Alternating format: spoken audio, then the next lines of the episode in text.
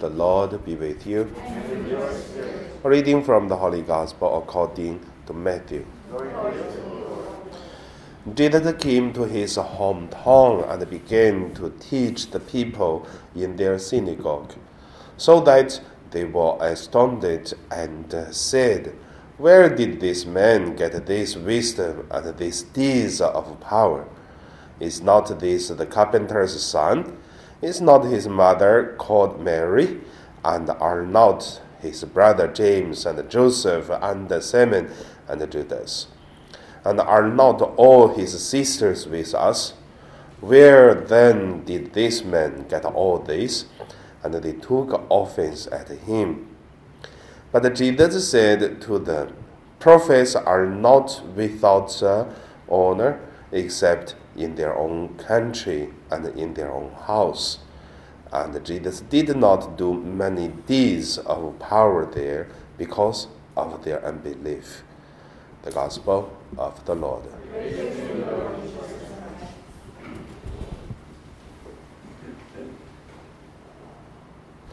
So today my meditation name is uh, uh,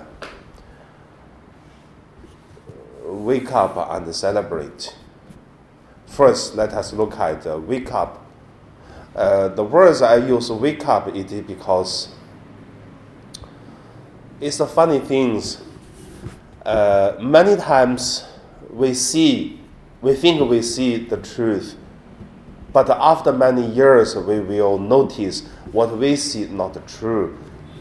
The things we see, there are always another thing. Like we see some people who is uh, doing something bad. After something, um, many years, we know the person doing good. But in the vision, it seems not good. Or many things like that. In today's gospel, you could see Jesus come back to his hometown. He is doing the mighty deeds to heal, to drive out the evil spirit, all these uh, things, and then, but the people are not. Uh, look at uh, what the holy deeds, but look at it is, isn't this uh, the son of Joseph, Mary? this kind of things. You could see the two things. That's why there is a saying: you cannot wake up the people who are pretend to sleep. It's not really sleep, but rather to pretend to sleep, and then you want to wake up him. You cannot. So, how? How could avoid of this? Uh, when we see things, we get the truth. I think we always have to go back to the original uh, life, the meaning of life. That's the second point I want to say uh, to celebrate. You know, according to our Catholic beliefs, God created everything. And uh, after that, have the original sin. And then promise of God to redeem all the people. And Jesus really did. Like what we uh, read through the Bible, like what we uh, learned from the teaching of the church, and also we practice, we knew that Jesus' death and resurrection redeemed the world, then we do Mass every day. It is a kind of a celebration to do this uh, action again. If we say, in the heaven, what is the things we should celebrate? I think that is what we celebrate creation, redeeming, and our life is a celebration of these two things. And uh, in the real life, what do we celebrate? While, while we're in Philippines, I think people a lot of celebrations, but came to Hong Kong, we don't, we lose a lot of celebrations.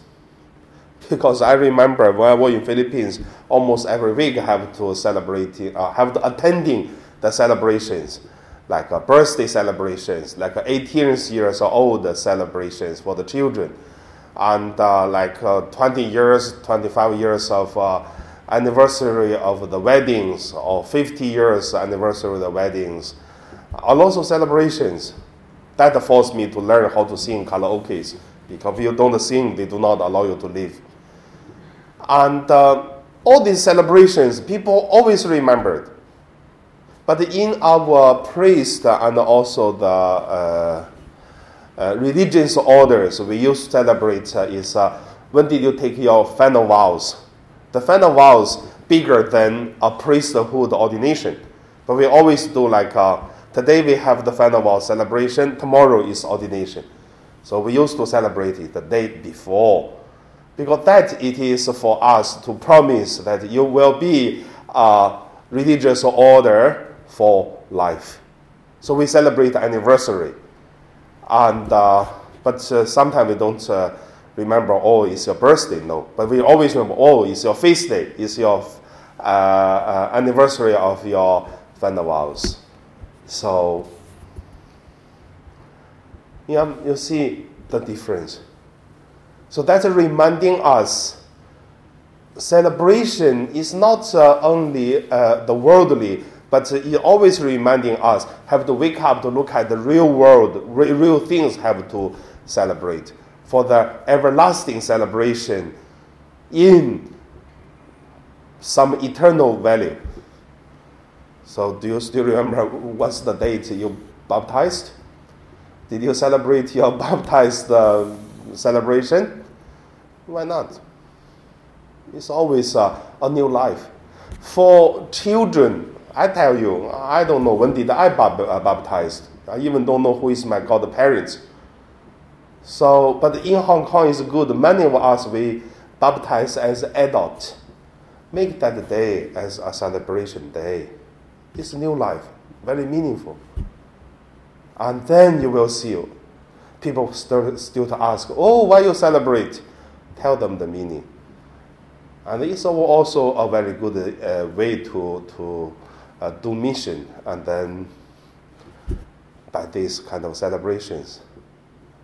However, all these things put together, we will see what we see, we should see the real world and not only to see the surface. So let's pray.